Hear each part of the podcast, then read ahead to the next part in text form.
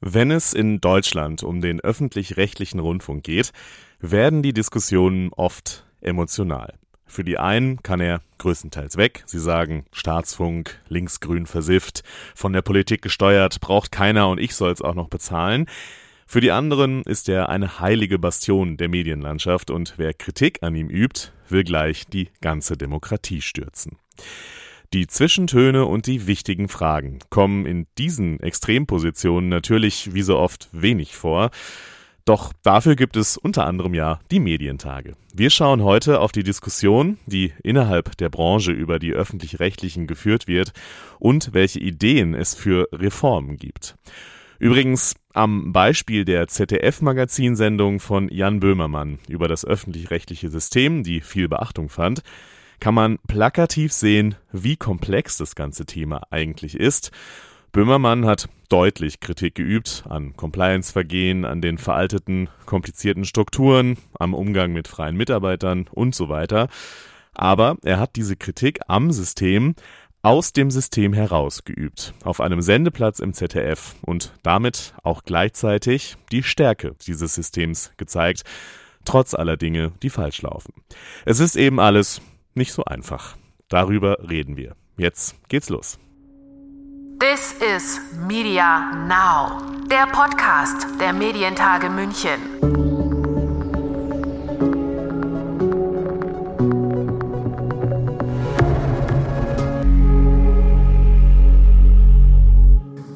Öffentlich-rechtliche Rundfunk ist wertvoll und lassen Sie mich das als Vertreter des privaten Rundfunks so klar und deutlich sagen, unverzichtbar.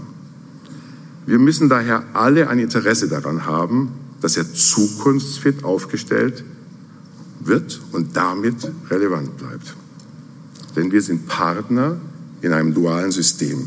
Wir stehen gemeinsam für die Vielfalt an Informationsangeboten. Wir stehen gemeinsam für seriöse Informationen und damit gemeinsam in Kampf gegen Desinformation in klassischen Medien und auf digitalen Kanälen. Mein Name ist Lukas Schöne und mit diesen Worten von Pro7 Sat1 Vorstandsmitglied Wolfgang Link begrüße ich euch zu dieser Folge unseres Podcasts. Er hat sie in seiner Eröffnungskeynote der diesjährigen Medientage gesagt und damit ein Thema angesprochen, das dann im weiteren Verlauf des Events, aber natürlich auch weit darüber hinaus, viel und intensiv diskutiert wurde und wird. Als Vertreter des privaten Rundfunk hat er sich hier sehr wohlwollend geäußert. Doch natürlich gibt es in diesem Verhältnis auch nach wie vor viele Diskussionspunkte. Das wurde auch deutlich beim Audiogipfel, als Antenne Bayern-Chef Felix Kovac auf das Thema öffentlich-rechtliche Inhalte auf Drittplattformen zu sprechen kam. Wenn ich höre, die ARD muss oder will, muss äh, ihre Inhalte eben auf den, den Plattformen, äh, die Sie vorhin genannt haben, vertreiben. Ähm, naja, also ich sage jetzt mal, ähm, wenn wir zu 95 Prozent gebührenfinanziert werden, ähm, dann täten wir uns auch leicht, ich sage jetzt mal erstmal tolle Kompliment muss man ja machen, Inhalte zu produzieren. Aber sie stellen sie dann eben auch Plattformen zur Verfügung, die mit den Privatradios in Wettbewerb treten. Ja, denn die vermarkten ja auch die Sendeplätze vor, während, nach Podcasts oder Playlisten, ähm, die veröffentlicht werden. Und ich kann verstehen, dass die ARD darauf drängt, so viel Reichweite wie, wie möglich zu erlangen ähm, um ähm, eine gewisse Legitimation zu betreiben. Auf der anderen Seite schmerzt es uns sehr, weil die Werbegelder werden eben nicht mehr, sondern tendenziell eher weniger. Und die Plattformen sind für uns ähm, mittlerweile harte Wettbewerber. Amazon baut gerade ein Sales-Team in Deutschland auf mhm. für Audio mit zehn Mitarbeitern. Davon kommen wieder einige aus dem äh, privaten Radiobereich und deswegen, also ich kann es inhaltlich nachvollziehen, aber rein ähm, medienpolitisch und medienwirtschaftlich ähm, sehen wir das natürlich kritisch. Wir kriegen Beitragsgelder und deshalb gilt es darum, was das, was das Publikum äh, sich erhofft von uns und erwartet tatsächlich auch und weniger um Medienpolitik. Mhm. Vielleicht Einsatz. Ja, hinten raus kam dann darauf die Erwiderung von 1 Live und WDR Cosmo Programmchefin Shiva Schley. Ein großes Thema für die privaten Anbieter neben der Distribution von Inhalten ist, wie es sich mit der Unterhaltung verhält bei den öffentlich-rechtlichen Sendern. Im dritten Medienänderungsstaatsvertrag, der vor kurzem von den Länderchefs unterzeichnet wurde, soll dieser Unterhaltungsauftrag, der ja eben Teil des Auftrags der öffentlich-rechtlichen ist, konkretisiert werden. Warum das den Privaten wichtig ist, ist klar. Die öffentlich-rechtlichen Sender sind für sie Konkurrenz, gerade wenn es um Unterhaltung geht. Bei den Medientagen hat VNet-Vorstandsvorsitzender Klaus Grevenich das ausgeführt. Bei der Kritik geht es dabei nicht nur um die Qualität der Formate. Für uns ist aber ganz wichtig, und das ist in der öffentlichen Debatte ein Stück weit äh, immer in der zweiten Reihe, ähm, weniger die Diskussion über die Einzelformate, ist das Unterhaltung ja oder nein, sondern, und das ändert sich ja auch durch diesen Staatsvertrag und ist ein ganz wesentlicher Punkt, den wir auch gefordert haben, nämlich die Ausgewogenheit des Auftrags. Und zwar sowohl im nonlinearen Angebot, was die Auffindbarkeit von Angeboten anbelangt, als auch im linearen Angebot. Ähm, über den ganzen Tag, also vor allem auch in der Primetime. Und da haben wir eben bei dem, was wir uns im Zuge der Diskussionen über diesen Staatsvertrag angeschaut haben, festgestellt, dass gerade in der Primetime ähm, ARD und ZDF äh, eben aus unserer Sicht sozusagen deutlich überproportional in einem Kanon von fünf Auftragsbestandteilen das Thema Unterhaltung in der Primetime bespielen, weil wir da, ähm, nehmen wir mal die Zahlen vor der Pandemie 2019, weil bei der Pandemie hatten wir sehr viel Sondersendungen, sehr viel Informationen auch zu, zu Primetime, ähm, waren wir schon bei Zahlen von 65 bis 70 Prozent Unterhaltung. Das meint Fiktion, ähm, das meint äh, Sport äh, und Shows etc., das meint aber auch Krimis. Ähm, und wenn man sich das in Toto anschaut, dann ist glaube ich, das ein viel wichtigerer Bestandteil für den Wettbewerb auch mit dem privaten Rundfunk in einem gesunden dualen System, dass die Ausgewogenheit zu jeder Tageszeit, aber eben auch zu den Hauptnutzungszeiten TV wie auch Radio, wo die äh, Nutzungssituation ja anders ist, eben nicht darauf guckt, sozusagen, kann ich damit jetzt nur die Masse erreichen, sondern habe ich da auch Dokumentationen und Dinge, die eben äh, sich ein öffentlich-rechtlicher leisten kann, sie zu machen, ohne Quoteneinbruch befürchten zu müssen. Und das da ist ja, bei uns anders. Ja, da Sie ja sicherlich gern ein bisschen Kontroverse haben, äh, würde ich mal sagen, okay, Herr Grevenich sagt, ich etikettiere jetzt alles mal, was Film ist, als Unterhaltung. Ähm, ich glaube, es gibt eine große Branche, die Film generell als Kultur etikettiert. Und wenn man sich als Zuschauer oder Zuschauerin anguckt, sieht man, glaube ich, was drinsteckt. Da sehe ich am Sonntag den Tatort, der in ein Obdachlosenmilieu führt, in das ich als Informationsorientierter vielleicht gar nicht reingehen will, weil mir die Schwelle viel zu hoch ist. Da sehe ich am Montag äh, eine Dokumentation, wie Gott uns schuf. Da sehe ich am Dienstag und Mittwoch Lauchhammer mit Bildern aus der Lausitz, die dort heftige Debatten ausführen. Das lässt sich fortsetzen. Da würde ich nicht das Etikett Unterhaltung dran machen, sondern das sind hybride Formate und es ist gut, ähm, dass unser Publikum nicht vorher so ein Etikett bekommt, Achtung Information, Achtung Unterhaltung, weil wir dann kein integrierendes Programm mehr hätten. Bei der ARD ist Jörg Schönenborn, gerade gehört, mit für die Unterhaltung zuständig als Programmdirektor Information, Fiktion und Unterhaltung des WDR.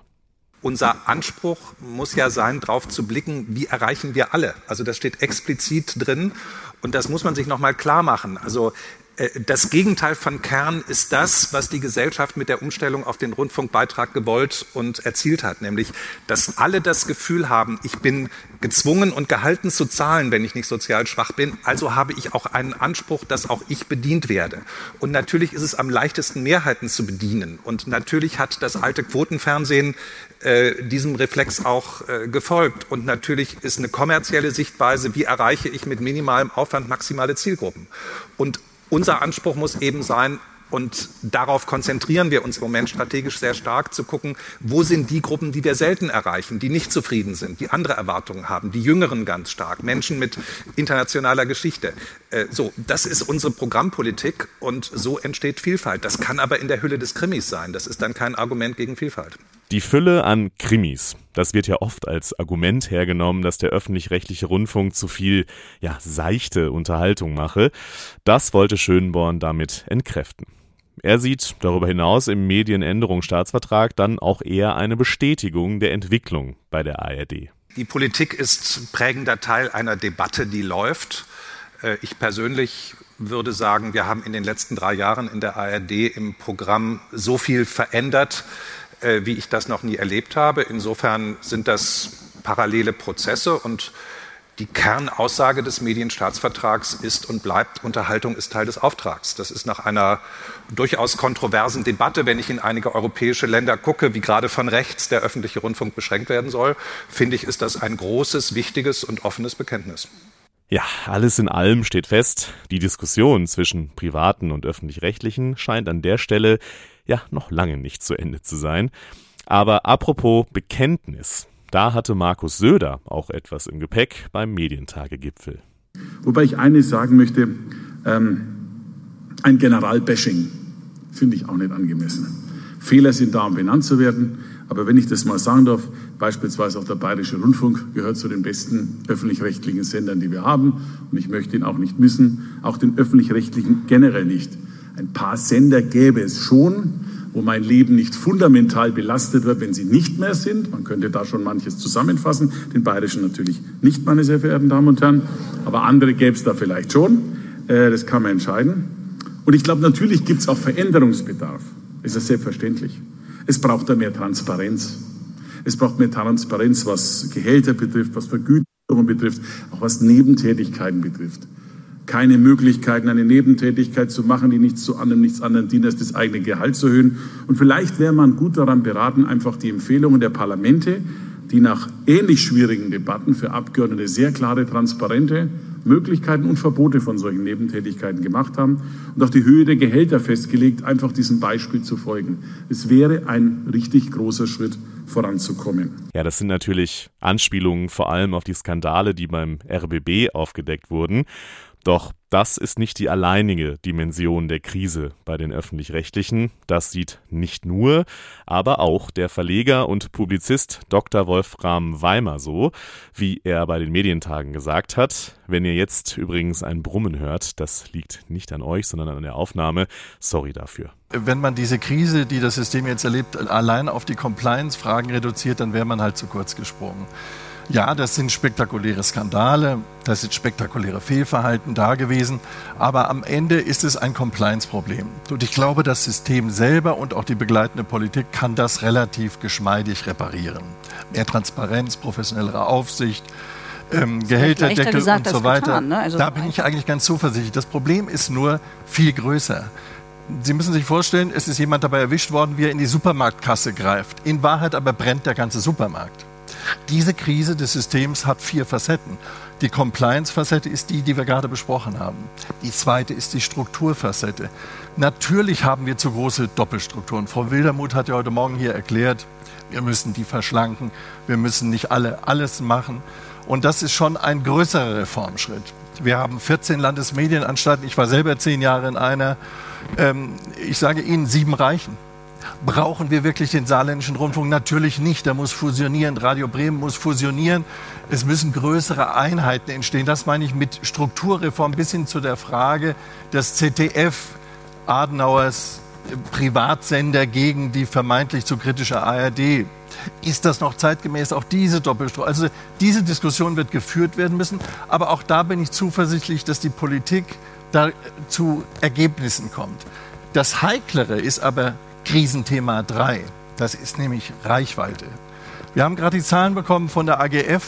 Durchschnittsalter der ARD-Zuschauer im ersten Halbjahr diesen Jahres 64, beim ZDF 65.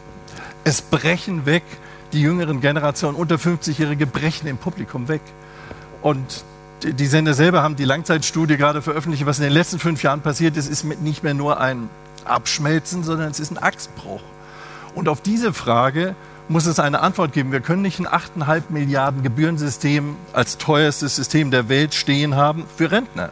Das konnte Thomas Hinrichs, Programmdirektor Information beim Bayerischen Rundfunk, so nicht stehen lassen. Mir ist der 70-Jährige genauso wichtig wie der 17-Jährige. Das ist ganz, ganz wichtig in dieser Gesellschaft. Die dürfen wir nicht außen vor lassen. Und ich will mich dessen auch nicht schämen müssen. Auf der anderen Seite, Herr Weimer, haben Sie recht, müssen wir die Jungen erreichen. Mit Fernsehen erreichen wir sie nicht. Deswegen wäre es auch vergebene oder vergossene Milch, da jetzt mit jungen Formaten zu operieren. Dafür haben wir zum Beispiel Funk. ARD und ZDF extrem erfolgreich, wo der ein oder andere auch sagt, was haben die da für Inhalte. Dafür habe ich aus, aus Fernsehbereichen, Rundschau Nacht, haben wir zugemacht, die gibt es nicht mehr und haben das Geld in die NewsWG ähm, ähm, ähm, gesteckt, weil wir wissen, wir haben die Frauen unter 30 nicht erreicht. Wo sind die? Die sind bei Insta und haben dann diese NewsWG auf. Mit dem Geld aus dem linearen Bereich. Das heißt, wir schichten um. Wir waren unter 10% Reichweite im Digitalen. Wir sind jetzt bei 20. Das ist noch nicht genug, aber der Weg geht. Und was ich an der Stelle auch mal sagen will, ist, dass wir mit dem, mit dem ähm, Radioprogramm immer noch 50 Prozent der Bevölkerung erreichen unsere Kategorie, mein Musikgeschmack, das ist bei uns Bayern 1, aber wir haben Puls, wir haben Bayern 3, bei den unter 29-Jährigen sind wir Marktführer in Bayern und das sollte man nicht unter den Tisch kehren. Wenn man nur die Fernsehzahlen hernimmt, könnte der Eindruck entstehen. Wir haben das erkannt und wir müssen besser werden. Gerade im Digitalen müssen wir besser werden. Aber es ist bei weitem nicht so, dass wir die jungen Menschen nicht erreichen. Wir sind bei TikTok sogar unterwegs, obwohl ich weiß, dass die Chinesen ich weiß, dass die Chinesen das nicht machen, um den demokratischen Diskurs zu befördern, sondern, sondern weil sie Daten sammeln wollen. Gleichwohl erreiche ich dort die Jungen. Es entwickelt sich vieles, sagt der Programmdirektor. Aber manchmal klinge es so, als müsse sich gar nicht so viel ändern, kritisiert der bayerische Medienminister und Leiter der Staatskanzlei Dr. Florian Herrmann. Und dann im zweiten Teil des O-Tons hört ihr Tabea Rösner von den Grünen, Vorsitzende des Ausschusses für Digitales im Bundestag eigentlich passt es ja, wir können es eigentlich gar nicht ändern. Ich weiß schon, dass Sie das nicht so zugespitzt formulieren, aber so wie Sie es gerade aufgezählt haben, entsteht natürlich der Eindruck, so nach dem Motto, für jeden muss was dabei sein. Wir brauchen jede Art von Format und die, die teuren Fernsehfußballrechte auch. Das geht aber nicht, wenn wir gleichzeitig politisch erklären müssen, dass wir den Beitrag bei 18 haben und der jetzt nicht 25 werden darf. Ich spreche ja noch gar nicht davon, dass der nur noch 15 oder 12 Euro sein soll. Aber so, und das ist die eine Herausforderung. Und da würde ich es gut finden, wenn wir dann eben nicht vom Geld her diskutieren, sondern tatsächlich vom Auftrag. Das weil das ja der auch, Kern ist. Das ist ja auch genau das, wie Exakt. es äh, erfolgen muss. Ja? Der Auftrag äh, wird bestimmt und der Beitrag folgt dem Auftrag. Ich habe nur so die Erfahrung gemacht, dass man eben sich an die Auftragsdefinition von politischer Seite, es muss ja, also die Politik muss ja den abstrakten Auftrag formulieren und dass man sich da ähm, ja, schon einen schlanken Fuß gemacht hat, weil natürlich keiner auf irgendwas verzichten will, was vor Ort bei ihm selber produziert wird. Also, das ist schon, schon ein Problem. Deshalb gab es da auch nie eine Einigung. Und deshalb hat man sozusagen jetzt diese Auftrags- Ausgestaltung auch viel konkreter äh, den Gremien zugeordnet. Und gleichzeitig sagt man, ihr müsst das zwar entscheiden, aber zum Beispiel Presseähnlichkeit ist immer noch verboten. Das ist auch nicht stringent, um das mal so als Nebenbemerkung auch in Richtung Verleger zu sagen. Ähm, aber äh, das ist wie so ein gordischer Knoten, habe ich so in den vergangenen Jahren immer gesehen. Und deshalb habe ich dafür plädiert, zu sagen, macht doch eine Expertenkommission mit den unterschiedlichen Bereichen, Kommunikationswissenschaftlern, Medienrechtlern und so weiter, die auch unter den gegebenen Kommunikations Verhalten, die wir haben und die Frage, was brauchen wir denn? Ich bin ja davon überzeugt, dass wir mehr öffentlich-rechtliche Medien brauchen, gerade angesichts von Desinformation im Netz. Die meisten Menschen und gerade die Jungen informieren sich im Netz. Das heißt, wir brauchen auch Programme, die der Logik des Netzes folgen und nicht mehr dem Audience Flow, sondern vielleicht mehr dem Quality Flow. Das wäre zum Beispiel etwas, was ich für wichtig halten würde. Und wenn wir das als also wenn die Medienpolitik der Länder das nicht hinbekommt, ähm, warum sagt man dann nicht, gut, dann geben wir das in äh, die äh, Hände von ähm, Expertinnen und Experten, die einen Vorschlag erarbeiten, was wir angesichts dieser neuen Medien, äh, des neuen Medienkonsums tatsächlich an öffentlich-rechtlichem Auftrag brauchen für äh, den öffentlichen Diskursraum, den wir ja weiterhin haben wollen und den wir brauchen. Und um diesen Diskursraum zu erhalten und auf die Herausforderungen des Digitalen umzustellen, braucht es die entsprechende technologische Infrastruktur. Denn auf die Drittplattformen zu gehen, ist natürlich notwendig, um die Menschen zu erreichen. Thomas Hinrichs hat es angesprochen gerade. Das bringt aber auch Probleme mit sich, wie am Beispiel von TikTok zu sehen oder auch aus dem Grund, den Felix Kovac zu Beginn des Podcasts angesprochen hat. Daher gilt es, Alternativen zu diskutieren. Professor Dr. Christoph Neuberger, geschäftsführender Direktor beim Weizenbaum-Institut für die vernetzte Gesellschaft, hat einen Vorschlag gemacht bei den Medientagen. Die Frage stellt sich, ob die öffentlich-rechtlichen nicht einen zweiten Weg einschlagen sollten, nämlich die Gründung und die Ausgestaltung eigener Plattformen, die technologisch aber auch auf der Höhe der Zeit sein müssen. Ähm, diese digitale Souveränität ist ebenfalls Teil des Auftrages, wird ausdrücklich angesprochen im Medienstaatsvertrag. Und äh, dafür gibt es allerdings keine Blaupause. Und ich halte es eigentlich auch für einen großen Fehler in der Diskussion, immer zu glauben, man müsste die bestehenden äh, Plattformen kopieren, also ein öffentlich-rechtliches YouTube. Das halte ich für einen Fehler, weil diese Plattformen dann, wie ich denke, maßgeschneidert sein müssten für den Auftrag. Was ist dieser digitale Auftrag, über den wir reden? Der Medienstaatsvertrag, auch in seiner reformierten Form, gibt da leider nicht sehr viele Hinweise. Es ist auch keine juristische Aufgabe, wie ich finde. Deshalb äh, ist es Aufgabe der Anstalten, auch selbst im Rahmen ihrer Autonomie das auszubuchstabieren. Ich glaube, es sind sieben Eckpunkte, die man nennen kann, die ich ganz schnell nennen möchte. Es geht um das dauerhafte Bereitstellen von sorgfältig geprüftem Wissen im Bereich Nachrichtbildung und Beratung. Es geht also um aktuelles Hintergrund- und Handlungsempfehlungen, die thematisch gebündelt, multimedial, leicht zugänglich und auch individualisiert bereitgestellt werden sollten. Es geht zweitens um Navigationshilfen zur besseren Orientierung in diesem Internet, das oft sehr unübersichtlich ist.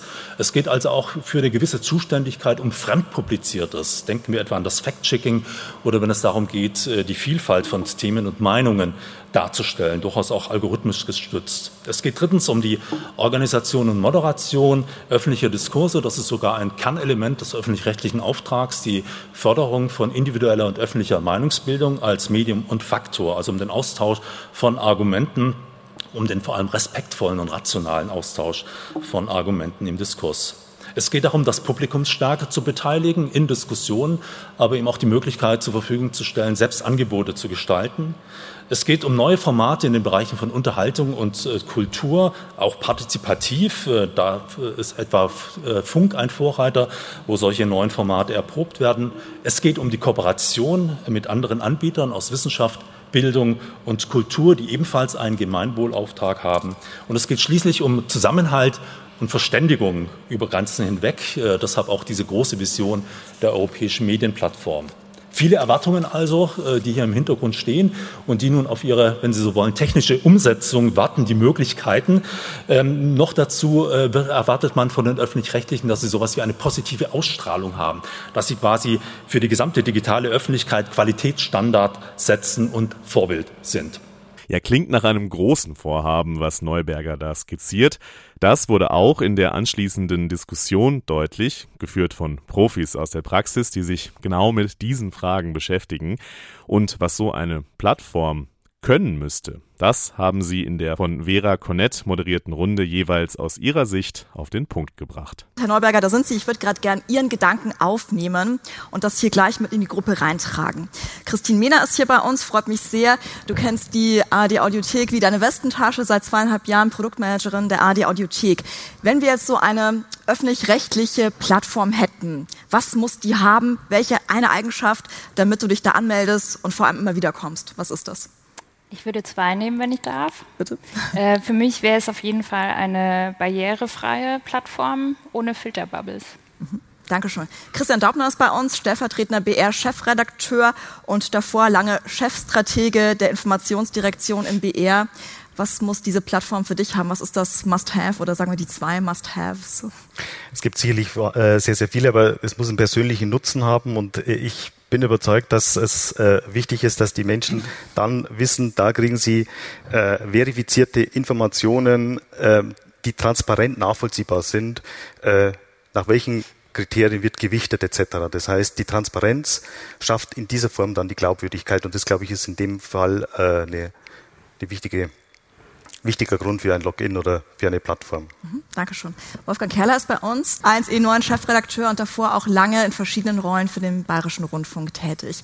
Ja, auch an dich die Frage gestellt, welche Eigenschaften auf diese Plattform mitbringen?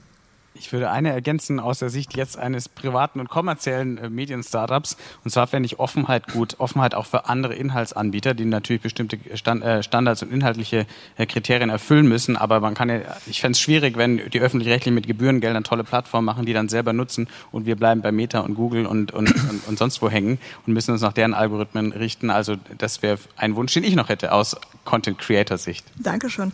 Ja, Get Counts, ähm, Geschäftsführer der Public Value Technologies ja, warum würdest du auf diese Plattform kommen? Also einmal und vor allem auch immer wieder. Also ich bin der Meinung, dass so eine Plattform ähm, das widerspiegeln sollte, was wir in der ARD seit Jahrzehnten sehr gut machen. Und zwar, wir sind einfach nah an den Bürgerinnen und Bürgern, den Menschen und das machen wir, indem wir in die Region gehen, indem wir das Lokale bei uns auch haben. Deswegen sollte auf jeden Fall auch Technologien wie Location-Based Services sollten stattfinden, um einfach nah an die Menschen ranzukommen. Ja, so viel zu den Wünschen und Vorstellungen an eine wie auch immer geartete öffentlich-rechtliche Medienplattform. Allein diese Runde zeigt wieder, wie komplex es ist, wenn wir davon reden, der öffentlich-rechtliche Rundfunk muss sich neu aufstellen. Übrigens hat auch WDR-Intendant und noch ARD-Vorsitzender Tom Buro in seiner viel beachteten und auch viel kritisierten Rede im Hamburger Überseeklub die eine große öffentlich-rechtliche Mediathek angesprochen und gleich auch terminiert, nämlich auf 2030. Bis dahin gibt es freilich noch viele Schritte zu gehen. Eine von vielen Fragen dabei, wie ist das eigentlich mit Werbung bei digitalen Angeboten der öffentlich-rechtlichen? Bisher gilt da ja ein Verbot, doch auch darüber könnte man ja mal nachdenken, sagt unter anderem Klaus-Peter Schulz, Geschäftsführer der Organisation der Mediaagenturen, kurz OMG. Wir müssen aus der alten Denke raus, private versus öffentlich-rechtliche, in eine neue offene Diskussion rein. Also, wir fordern jetzt auch hiermit zu den Medientagen und machen den Vorschlag, öffnet die Mediatheken der öffentlich-rechtlichen für Werbeangebote. Zuschauerverträglich, ähm, angefangen vielleicht mit einem Titelsponsoring, mit einem Pre-Roll, mit zwei Pre-Rolls. Aber lass uns endlich diese Mediatheken für Werbung öffnen, aber in einer solchen Weise bitte, dass die Privaten damit daran profitieren, sonst wird es nicht gehen. Ich kann natürlich Wolfgang Link verstehen, dass dem bei diesem Gedanken der Hut hochgeht. Ähm, aber das hängt auch damit zusammen, was nicht passieren darf, was für ihn nicht akzeptabel ist. Wenn aus seiner Sicht die Schieflage zwischen 4 Milliarden Werbeeinnahmen bei den Privaten auf der anderen Seite und 8 Milliarden Gebühreneinnahmen bei den öffentlich-rechtlichen, wenn diese Schere immer weiter auseinanderginge, dass das für ihn nicht akzeptabel ist, kann ich verstehen. Also, die Idee, die wir haben und die wir mit Ihnen und euch in den nächsten Wochen und Monaten und im Markt diskutieren möchten, ist, die Mediatheken für Werbung zu öffnen in einer gemeinsamen, offenen Vermarktungsgesellschaft. An einer Gesellschaft, an der sowohl die Privaten als auch die öffentlich-rechtlichen beteiligt sind. Die Erlöse sollen beiden Systemen zugutekommen und dann ins Programm fließen. Darauf gab es natürlich Erwiderungen bei den Medientagen, das könnt ihr euch sicherlich vorstellen. Einmal von Hans-Joachim Strauch, Geschäftsführer bei ZDF Werbefernsehen und danach eine Erwiderung auf die Erwiderung von Martin Krapf, Präsident von Global TV Group. Ähm, also ich bin ein bisschen überrascht, muss ich sagen. Ich finde das ja super. Also ich bin wirklich baff. Ich höre das das erste Mal. Also sind mir verschiedene Sachen durch den Kopf geschossen. Ähm, Finde ich toll, dass scheinbar der öffentlich-rechtliche Content sehr wertgeschätzt wird ähm, von dem, ja, von unseren Konkurrenten, von diesem Duopolisten, die den Markt relativ gut im Griff haben. Also sie haben gesagt, wir haben, ich glaube, nach Nielsen haben wir zwei Prozent von allen TV-Spendings in Deutschland und äh, Ad Alliance und Seven One haben 80 Prozent, je nachdem, wie du RTL 2 damit reinnimmst, sind das bis zu 90 Prozent. Wir also mit 2 Prozent. Ähm, Finde ich sehr interessant, dass unser Content öffentlich-rechtlich beitragsfinanziert, wie Sie es gerade nochmal ausgeführt haben, ähm, entsprechend jetzt äh, dafür sorgen soll, dass der Kapitalmarkt, der scheinbar am Ende ist, beziehungsweise vielleicht oder nicht mehr funktioniert, was die beiden Firmen betrifft, dass wir jetzt mit unserem beitragsfinanzierten Content das Ganze stützen sollen, wollen, können. Ähm, Finde ich sehr interessant. Ähm, grundsätzlich nochmal im Gründungsstaatsvertrag vom ZDF steht drin, ähm, der Sender hat sich entsprechend damals aus Gebühr, jetzt aus Beitrag zu finanzieren und aus Werbung und unser Auftrag ist, den Beitragszahler zu entlasten. Und das ist eben halt das ganz wichtige Element, was wir haben. Und jetzt weiß ich nicht, wie wir das jetzt übereinbekommen. Auf der einen Seite den Auftrag, den Beitragszahler zu entlasten und auf der anderen Seite den Kapitalmarkt zu stützen, damit entsprechende Profite generiert werden. Also das waren so die Gedanken, die mir in den Kopf gekommen sind ja, zu der ganzen Idee. Ich helfe, ich helfe gerne ein bisschen zur Einordnung, weil hast du mich anscheinend falsch verstanden. Es war kein Hilferuf an euch, sondern es war eher ein bisschen das Gegenteil. Du wirst in den letzten Wochen oder Tagen beobachtet haben, was mit der BBC passiert in der Diskussion. Traurig. Ob das traurig ist oder nicht, weiß ich nicht, aber es gibt auf der einen Seite 8 Milliarden Einnahmen äh, und auf der anderen Seite nämlich Gebühreneinnahmen über 8 Milliarden, die euch irgendwo zugutekommen und ist auch fein so und ihr macht auch ein bisschen was damit. Danke. Ähm, und es gibt auf der anderen Seite gut 4 Milliarden Werbeeinnahmen, die sich viel mehr teilen. Und mein Aufruf geht eigentlich eher dahin, dass ihr euch dem Wettbewerb auf ganzer Linie stellt. Und zwar aus einem einzigen und wesentlichen Grund, dass das in Deutschland nicht passiert, was bei der BBC gerade diskutiert wird. Wenn die Tories sagen, jetzt überlegt euch mal, was ihr in fünf Jahren, wie ihr ohne Gebühreneinnahmen zurechtkommt, was passiert denn dann? Dann kommt der Druck auf den restlichen Markt zurück.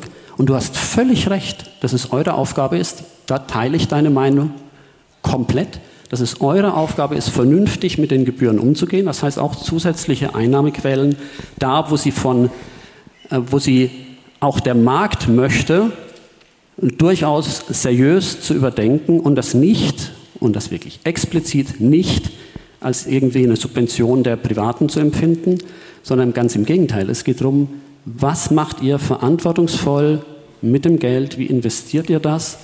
Ähm, und ein bisschen weiter, geblickt, weiter geschaut, wie schafft ihr es, die Gebühren langfristig zu rechtfertigen? Das ist der eigentlich wesentliche Punkt.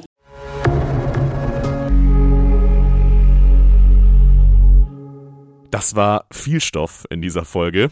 Deutlich wurde, denke ich, dass es viele Ideen gibt, viele Vorschläge, viel Diskussionsbedarf, wie ein Neustart des öffentlich-rechtlichen Rundfunks in Deutschland aussehen könnte. Es wird also auch für die Medientage ganz bestimmt nicht das letzte Mal gewesen sein, dass wir über dieses Thema sprechen. In den Shownotes verlinke ich euch noch ein paar Dinge zum Vertiefen des Themas, zum Beispiel auch die Rede von Tom Buro zu lesen bei der FAZ. Von mir war es das an dieser Stelle. Macht's gut, bleibt stabil und bis zum nächsten Mal. This is Media Now, der Podcast der Medientage München.